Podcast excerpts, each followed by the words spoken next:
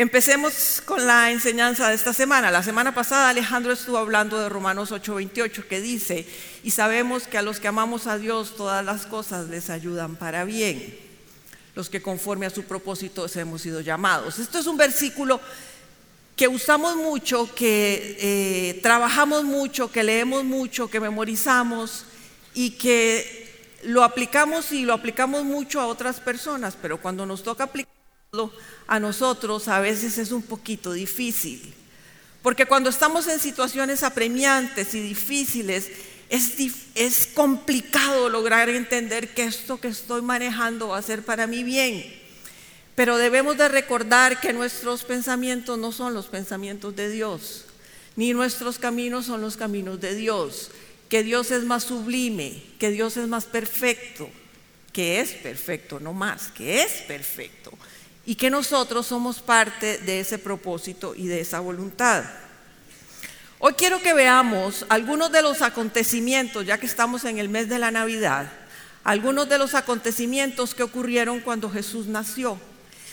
Y vamos a ver algunos textos que sé que para ustedes son conocidos, pero me gustaría traérselos para lograr extraer de ahí algunas enseñanzas, quizá un poco diferentes a lo que hayamos oído en otros tiempos.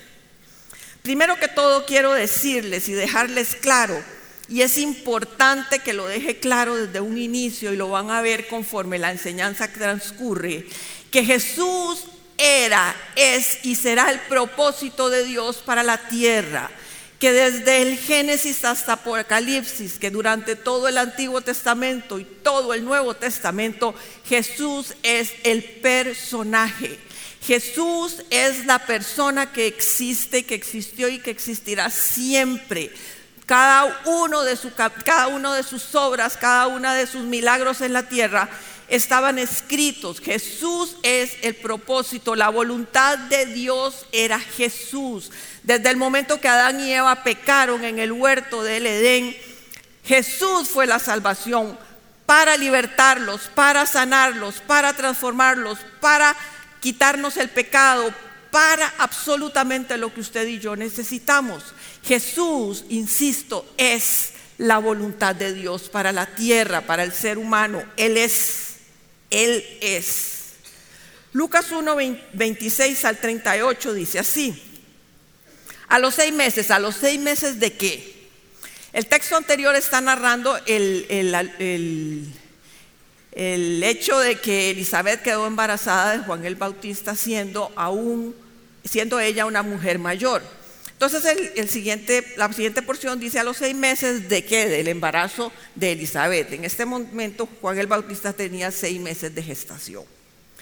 Dios envió el ángel Gabriel a Nazaret, pueblo de Galilea, a visitar a una mujer virgen comprometida para casarse con un hombre que se llamaba José descendiente de David, la Virgen se llamaba María, el ángel se acercó a ella y le dijo, te saludo, tú que has recibido el favor de Dios, el Señor está contigo. Ante estas palabras, María se perturbó, se perturbó y se preguntaba qué podría significar este saludo. No tengas miedo, María, Dios te ha concedido su favor le dijo el ángel, quedarás encinta y darás a luz un hijo y le pondrás por nombre Jesús. Él será un, gran hombre y lo llamarán Hijo del Altísimo. Dios el Señor le dará el trono de su padre David y reinará sobre el pueblo de Jacob para siempre. Su reinado no tendrá fin. ¿Cómo podrá suceder esto? le preguntó María al ángel, puesto que soy virgen. el Espíritu Santo Vendrá sobre ti y el poder del Altísimo te cubrirá con, su sombra. Así que el santo niño que va a nacer lo llamarán Hijo de Dios. También tu parienta Elizabeth va a tener un hijo en su vejez. De hecho, la que decían que era estéril ya está en el sexto mes de embarazo. Porque para Dios no hay nada imposible. Aquí tienes a la sierva del Señor, contestó María, que él haga conmigo como me has dicho. Con esto el ángel la dejó. Yo quiero que analicemos hoy, como les dije anteriormente, varios acontecimientos del nacimiento de, de Jesús. Y el primero es la anunciación a María. María cuando dijo sí al ángel, estaba soltera, era virgen, estaba comprometida o desposada, decían en otras versiones, con José. Estaban con una relación formal que iba a culminar en el matrimonio. María sabía que el decir sí iba a tener unas consecuencias tremendas en su vida. No es como este tiempo que las muchachas quedan embarazadas y quedó embarazada.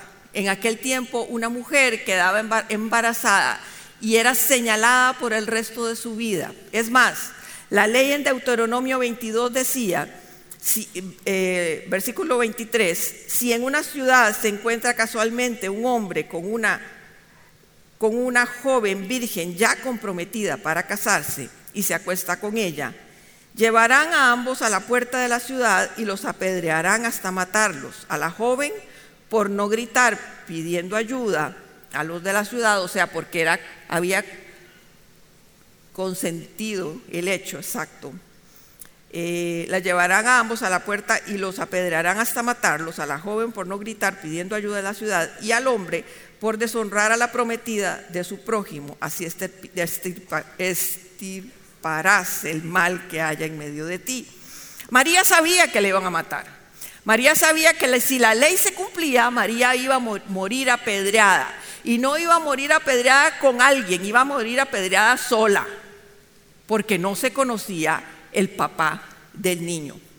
Cuando María dijo sí, probablemente en su corazón después, a ver, yo quiero que nos pongamos en, los zapatos de María.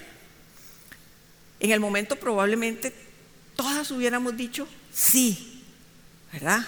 Un ángel hablándome, diciéndome que voy a ser la mamá del Salvador del mundo, yo digo sí. Después veo cómo me peleo con las circunstancias. Pero María, después de que lo dijo, probablemente se fue a su casa y empezó a pensar, ¿qué dije? Me van a matar. ¿Cómo ir a hacer esto? ¿Qué le voy a decir a José? ¿Qué va a pasar con mi vida?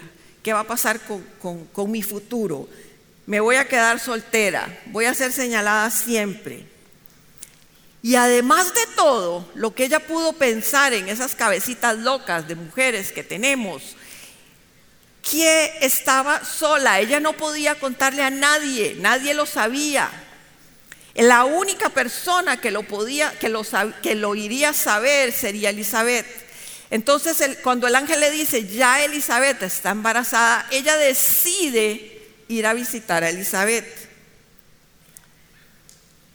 María sabía que José probablemente la iba a dejar que José la iba a dejar y como era un hombre justo, la dejó, dice la palabra, secretamente. Pero a José se le apareció un ángel y le dijo, no temas tomar a María, porque lo que hay en su vientre es mío. Cuando esto sucede, que fue posterior a la visita de María a Elizabeth, cuando José se entera de que María está embarazada y el ángel se le presenta en sueños, todo bien, ya María pudo haber pensado, bueno, ya José me acepta, ya yo voy a estar feliz, ya yo voy a, tener mi bebé, tal vez nadie se da cuenta de que no es de José, pero ese bebé, ese niño, hombre después de 30 años, iba a seguir siendo señalado, iba a seguir siendo eh, humillado, iba a seguir siendo maltratado, iba a seguir siendo llamado, dicen Romanos eh, perdón, en Juan, Juan 9:34, respondieron y le dijeron, tú naciste de todo en pecado. Ese era Jesús, se lo estaban diciendo a Jesús. Tú naciste del todo en pecado y nos enseñas a nosotros. Estos eran los fariseos hablando. En Juan 8:41 dije, vosotros hacéis las obras de vuestro Padre. Entonces le dijeron los fariseos, nosotros no somos nacidos de fornicación. Un Padre tenemos que es Dios. Este niño siguió siendo marcado por ese sí de María. María, en medio de la situación que estaba viviendo, pudo haber pensado muchísimas cosas. Igual que usted y yo, cuando vivimos momentos difíciles, pensamos muchísimas cosas. A veces vemos soluciones, pero a veces no las vemos. Sigamos avanzando en el nacimiento de este niño, todo lo que implicó el nacimiento de Jesús. Lucas 2, del 1 al 7, dice, por aquellos días Augusto César decretó que se levantara un censo en todo el, en todo el imperio romano. Este primer censo fue efectuado cuando Sirenio gobernaba Siria. Así que iban todos los a inscribirse, cada cual a su propio pueblo. También José, que era descendiente del rey David, subió de Nazaret, ciudad de Galilea, a Judá, Judea. Fue a Belén, la ciudad de David, para inscribirse junto con María, su esposa. Ella se encontraba encinta y mientras estaba allí se le, cumplieron se le cumplió el tiempo, así que dio a luz a su hijo primogénito. Lo envió al pañales y lo acostó en un pesebre porque no había lugar para ellos en la posada.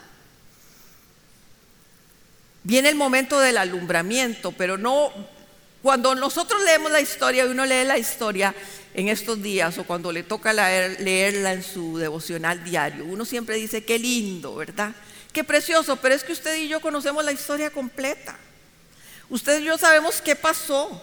Usted y yo no fuimos los protagonistas de ahí. Usted sabe lo que es decirle, señoras que han tenido hijos con nueve, con ocho meses de embarazo, trasládese 157 kilómetros con aquella pancita y no en bus ni en tren, trasládese a pie con aquella pancita y esa imagen bella que uno tiene a José, el burrito y María encima. María iba incomodísima. Dicen que se duraba alrededor de 15 o 16 horas caminando en llegar a Belén desde Nazaret. Ella iba incomodísima. Seguro se ponía de un lado el burrito, del otro lado el burrito, se caminaba un ratito, se ponía de pie, se acostaba a otro. Esa fue la travesía de María hasta llegar al lugar donde iba a ser el censo. Llegó a un lugar extraño, que no era su casa, no estaba cómoda, no era su cama. No estaba en su mejor momento, estaba en el mes más incómodo de cualquier mujer del mundo. Las que están embarazadas, sí, es terrible. Es incomodísimo. Pero a los tres segundos del nacimiento se les olvidó todo lo que sufrieron. Ténganlo por seguro. Estaba en un lugar extraño. No había donde naciera Jesús. No había un lugar donde ponerlo. No había un lugar donde María pudiera parir y no había un lugar donde el niño pudieran cogerlo y acostarlo comodito y bonito. Tuvieron que ponerlo en un, nació en un establo y ponerlo en un pesebre, el lugar donde comen los animales, las vacas, los caballos. Ahí estuvo Jesús. No había desinfectantes para limpiar el lugar. Jesús estuvo en medio de eso. Y que quiero que vayan observando con la venida de Jesús. La venida de Jesús no fue fácil. La venida de Jesús para María y para José no fue sencilla. María y José probablemente podían pensar, estos eventos que estamos viviendo no calzan con la magnitud del evento que yo estoy por ver. Esto que está pasando no puede calzar con que va a venir el Salvador del mundo. ¿Por qué tanta contrariedad? ¿Por qué tanta dificultad? ¿Por qué se me aparece un ángel, me dice que voy a tener el hijo y me cuesta tanto, me cuesta tanto, hay adversidad, hay lucha, hay, hay, emociones encontradas, hay sentimientos difíciles. Y después de un mes de nacido, llegan los reyes magos, los magos de Oriente. Pasan por donde Herodes a contarle, a decirle la gran noticia que nació el rey de los judíos. Y Herodes decide matar a todos los niños menores de dos años el ángel le habla a José y le dice, váyanse para Egipto durante dos años. Bueno, dos años no, le dice que cuando, que cuando mueran los que querían matarlo, el ángel les iba a decir que volvieran. Otra situación increíble, otra situación difícil, otra situación que para la mente humana, y yo les quiero decir que José y María tenían mente humana, José y María eran como usted y como yo. Así como usted se puede poner en los zapatos de María y los hombres en los zapatos de José, Eso que usted puede pensar hoy o sentir hoy, que sintieron ellos, probablemente lo sintieron. Sí nos escogieron para ser los papás de, de Jesús. Sí fuimos llamados por un ángel, pero qué difícil. Qué difícil lo que estamos viviendo, qué difícil lo que, lo que, lo que estamos pasando. No se supone, no se supone que si es la promesa de Dios del, del Génesis, que es el cumplimiento de las profecías del Antiguo Testamento, no se supone que este niño debía de tener un trato especial. No se supone que yo, siendo la mamá de, de Jesús, debería de tener un trato especial. No se supone que José, siendo el padre de crianza, digámoslo así, de, Jesús, debería de tener un trato especial. Pues no, el texto no lo dice. No hay preferidos para Dios, aún ellos. Y creo que eso es un consuelo para todos nosotros. La Biblia no registra lo que ellos pensaron, la Biblia no registra lo que ellos sintieron, la Biblia no dice las emociones de, de José y de María, pero siendo que son humanos, pudieron pensar muchas cosas, abandono, soledad, duda, temor, angustia, incertidumbre, ¿qué va a ser de nosotros? ¿Y por qué traigo esto en una enseñanza?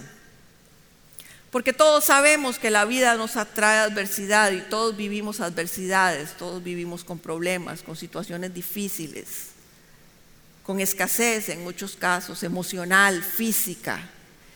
Todos pasamos por situaciones difíciles y Jesús nos lo dijo y nosotros lo enseñamos aquí mucho porque sabemos que es el pan de cada día de nosotros. Pero quiero que vayamos más allá. Si Jesús era el plan de Dios, si Jesús era llamado, enviado por Dios, si María y José fueron escogidos por Dios, ¿por qué pasan esas cosas? ¿No se supone que debería ser fácil? Pero si era la voluntad de Dios perfecta, ¿no se supone que si estoy en la voluntad de Dios las cosas deberían ser fáciles, se preguntaban probablemente ellos. Les quiero decir que no porque haya oposición en algo que estamos haciendo quiere decir que no es de Dios. Les repito, no porque no haya oposición en algo que estamos haciendo quiere decir que no es de Dios. Porque muchas veces nos preguntan, ¿será esto la voluntad de Dios? Y yo he oído muchas personas que responden y quizá yo misma lo respondía. ¿Hay oposición o está libre así? Todo fluye fácilmente. Y muchas veces lo decimos, ¿y fluye fácil es de Dios? No. ¿Qué más voluntad de Dios que el nacimiento de Jesús? Y las cosas no estaban fluyendo tan fácilmente. Probablemente María y José dijeron, estamos pésimo, algo hicimos mal, estamos equivocados, oímos otra cosa. Y no porque no haya oposición quiere decir que es de Dios. Difícil, difícil porque aquí en la vida Desgraciadamente no todo es blanco y negro, hay grises y casi siempre nos movemos en esos grises, en esos momentos de, de no sé qué hacer, por dónde caminar, por dónde ir. Recuerden, aunque sea la voluntad de Dios, usted puede tener adversidad. Aunque sea la voluntad de Dios, usted puede tener adversidad. Y ante la pregunta, ¿será de Dios o no será de Dios? Porque a veces no sabemos si es de Dios o no. Más que todo, más que todo, no nos deberíamos preguntar si es la voluntad de Dios, sino deberíamos preguntarnos qué estoy haciendo yo ante esta situación. Cuando no sabemos si estamos haciendo lo que Dios nos manda hacer, Muchas veces no sabemos si el momento en el que estamos el momento que estamos viviendo familiar, económico, eh, de servicio, de trabajo, en cualquier área donde usted se desarrolle, no sabemos si es de Dios o no. Cuando nosotros preguntamos, ¿es esto de Dios o no? ¿Es esta la voluntad de Dios o no? Yo siempre les devuelvo la pelota. ¿Se está comportando usted correctamente para saber si su actitud, si su vida, si sus pensamientos, si las intenciones de su corazón son las correctas para que las cosas fluyan con libertad y no haya oposición? Es que le tiramos la bola a Dios y le tiramos la bola a Dios y le decimos, dígame, esto es suyo o no, pero la responsabilidad es nuestra. Ante la adversidad de su vida, usted tiene que estar seguro y segura de que está actuando de manera correcta. María y José estaban actuando de manera correcta, caminaban en rectitud. María y José sabían lo que Dios le agradaba. Nosotros en esos momentos de adversidad, ¿estamos actuando de manera correcta? Estamos siendo obedientes a la palabra, estamos trabajando con rectitud, estamos siendo transparentes, estamos haciendo las cosas de, tal manera que Dios nos diga, si lo estás haciendo bien, aunque la prueba continúe, pero por lo menos nuestra cara, nuestra oración, nuestro presentarnos delante de Dios no es con vergüenza delante de Él, es con alegría, es con gozo, sabiendo que a los que amamos a Dios todas las cosas nos ayudan para bien. Claro, es muy fácil preguntarle a Dios, pero ¿qué estoy haciendo yo? ¿Con qué intención estoy logrando esto? ¿Estoy yo queriendo poner un negocio y no pagar los impuestos que debo de pagar? ¿Estoy yo queriendo levantar un, negocio, un proyecto y no querer hacer las cosas como la ley me las exige? Sí sé que las cargas tributarias de este país son muy grandes y usted me puede decir, sí, yo podría... Eh, evadir esas cosas durante un tiempo mientras levanto mi negocio. El Señor sabe, sí, el Señor lo sabe, pero no lo aprueba. Entonces muchas veces estamos metidos en problemas no por el ambiente, no por lo externo, sino por nosotros mismos, porque nosotros mismos nos hemos metido en problemas. Cuando usted tenga la duda, si tiene adversidad, cuando tiene adversidad y no sabe si la adversidad es porque es de Dios o no es de Dios, pregúntese la intención de mi corazón. Si usted lo está haciendo correcto, el Señor lo va a bendecir. Si usted lo está haciendo con transparencia, el Señor le va a bendecir.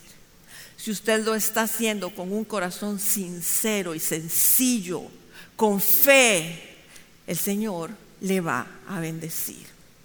¿Cómo lo estamos haciendo? Y después algo que se debe de preguntar es, ¿esto que estoy haciendo va conforme a la voluntad y a la palabra? ¿Va conforme, conforme a los preceptos de la Biblia? Si no, ni siga. Si no, ni siga. Siempre pongo el ejemplo de los novios, ¿verdad? Porque es lo que vemos muy a menudo. ¿Me podré casar con este muchacho que no conoce al Señor? No, no se casa. Si usted se lo está preguntando ahora, si no conoce al Señor, no se case. Hay, hay problemas en los que nosotros nos metemos por testarudos, simplemente porque creer por creer que somos más sabios que Dios.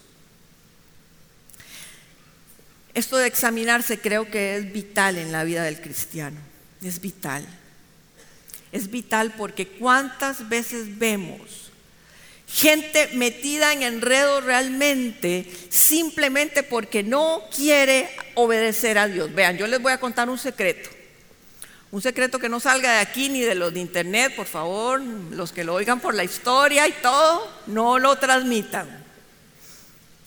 Nosotros conocimos una pareja que llegaron a hablar con nosotros y, él no, y que se estaban divorciando y ella me decía, no sé por qué se quiere divorciar. Bueno, eso muy a menudo pasa. Y la respuesta de él fue, porque Dios me dijo que me divorciara. Y nosotros, ¿Ah? Busquemos, ¿será que algo que no hemos leído la Biblia? Sí, es que yo sé que Dios quiere que me divorcie porque soy más feliz con la otra y el Señor vino para hacerme feliz. ¿Lo escuchamos? Lo escuchamos. A ese muchacho lo que hay que traer es que le enseñarle la palabra y decirle igual a que la novia que se quiere casar con el impío, no, no, ¿ok? No podemos pretender la bendición de Dios si estamos actuando de manera incorrecta y desobedeciendo sus principios. No podemos obtener la bendición de Dios si ni siquiera le hemos preguntado al Señor qué opina de lo que estoy haciendo, de este proyecto, de este trabajo, de esta relación. No podemos. Si Dios no alcahueteó a María y a José, menos nos va a alcahuetear a nosotros. No pretendamos, no pretendamos que nos merecemos un trato especial. Por más bueno que haya sido por más obediente que haya sido, siempre vamos a tener adversidad. En la Biblia hay muchos ejemplos de hombres y mujeres atacados, haciendo la voluntad de Dios. Moisés, José, David, los profetas profetizando casi que a las paredes porque nadie les hizo caso. Usted sabe cómo se pudieron haber sentido. Tengo un don, tengo un llamado, tengo un ministerio. El Señor me ha llamado a hacer esto para que la gente se arrepienta, para que el pueblo se arrepienta. Y es como predicarle a un muerto. La Biblia tiene innumerables, todos, todos, todos los personajes bíblicos tuvieran adversidad.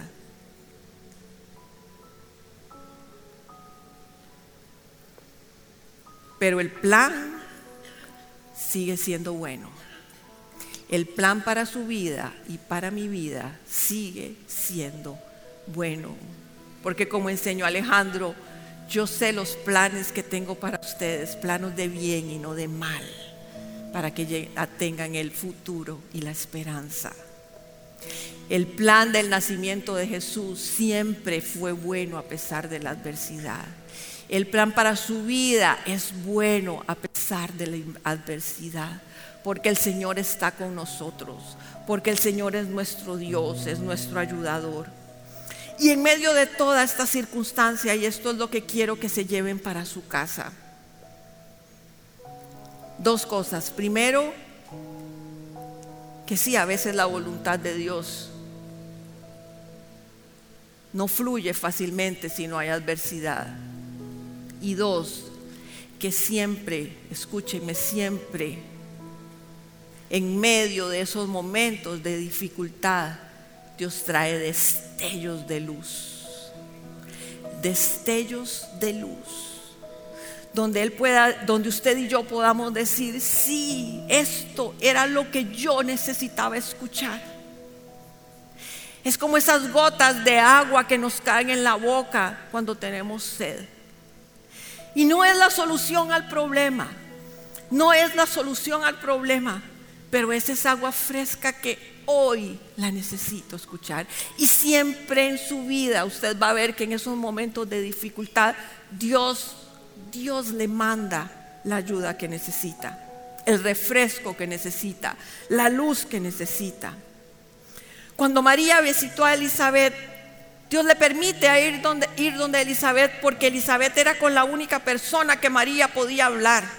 Se ha demostrado que cuando uno calla un problema, cuando uno calla una situación, cuando uno no expresa lo que siente, se enferma. Dios le permite a María ir donde Elizabeth y a decir y a contar y seguro se quedaban hasta las 3, 4, 5 de la mañana conversando las dos mujeres ahí de todo lo que los planes y todo lo que tenían y lo que venía y María pudo sacar, ese fue el agua fresca que Dios le proveyó a María.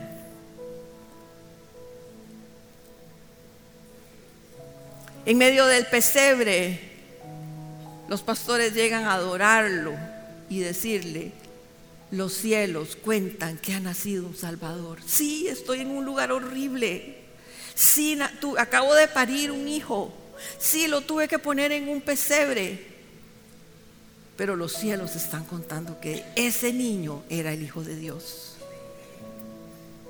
A los ocho días, cuando Jesús tiene que ser presentado en el templo, hay un pasaje hermoso en Lucas 2, 27, 32 que dice, cuando al niño Jesús lo llevaron sus padres para cumplir con la costumbre establecida por la ley, Simeón lo tomó en sus brazos y bendijo a Dios. Según tu palabra, soberano Señor, ya puedes despedir a tu siervo en paz, porque han visto mis ojos tu salvación, que has preparado a la vista de todos los pueblos, luz que ilumina las naciones y gloria de tu pueblo Israel. En medio del dolor, en medio de la angustia, destellos de luz, gotas de agua que sacian su sed se fueron a Egipto, pero los magos le llevaron oro, incienso y mirra, lo suficiente para que ellos pudieran vivir durante ese tiempo en Egipto. Agárrese de esos momentos, no vea solo lo malo que está viviendo, no vea solo la adversidad que hay en su situación. Empiece a ver la manifestación de Dios en medio de eso. Cuando Alejandro estaba en sus peores momentos, el Señor me traía unos versículos a mi corazón y yo los leía y eran para mí como si una catarata de agua cayera sobre mi cuerpo. El otro día me puse a leerlos y no entendí por qué significaban tanto para mí en ese momento. Porque el Señor permitió que yo extrayera lo que necesitaba de esos, de esos versículos. Eso, eso era esperanza para mi vida. Hay esperanza en su vida cuando usted logra ver en medio de la oscuridad la luz del Señor llamándole, la luz del Señor diciéndole, yo estoy contigo. El Señor me dio Hebreos 13:5 donde dice, nunca te dejaré ni te desampararé. Aunque todo esté oscuro, aunque no haya salida, aunque te sientas en un cuarto encerrado, aunque no haya en en tu mente y en tu corazón esperanza, el Señor te dice, nunca te dejaré, nunca te desampararé. Yo tengo pensamientos de bien para ti ti. Yo tengo pensamientos de amor para ti. Yo tengo caminos que son diferentes a los que tú crees que hay delante de ti. Yo abriré senda donde no hay. Yo iré como una lumbrera alumbrando tu camino, tu pie y tu camino. Yo soy el Señor. Yo soy quien te ama. Yo soy quien morí en la cruz del Calvario para estar contigo todos los días.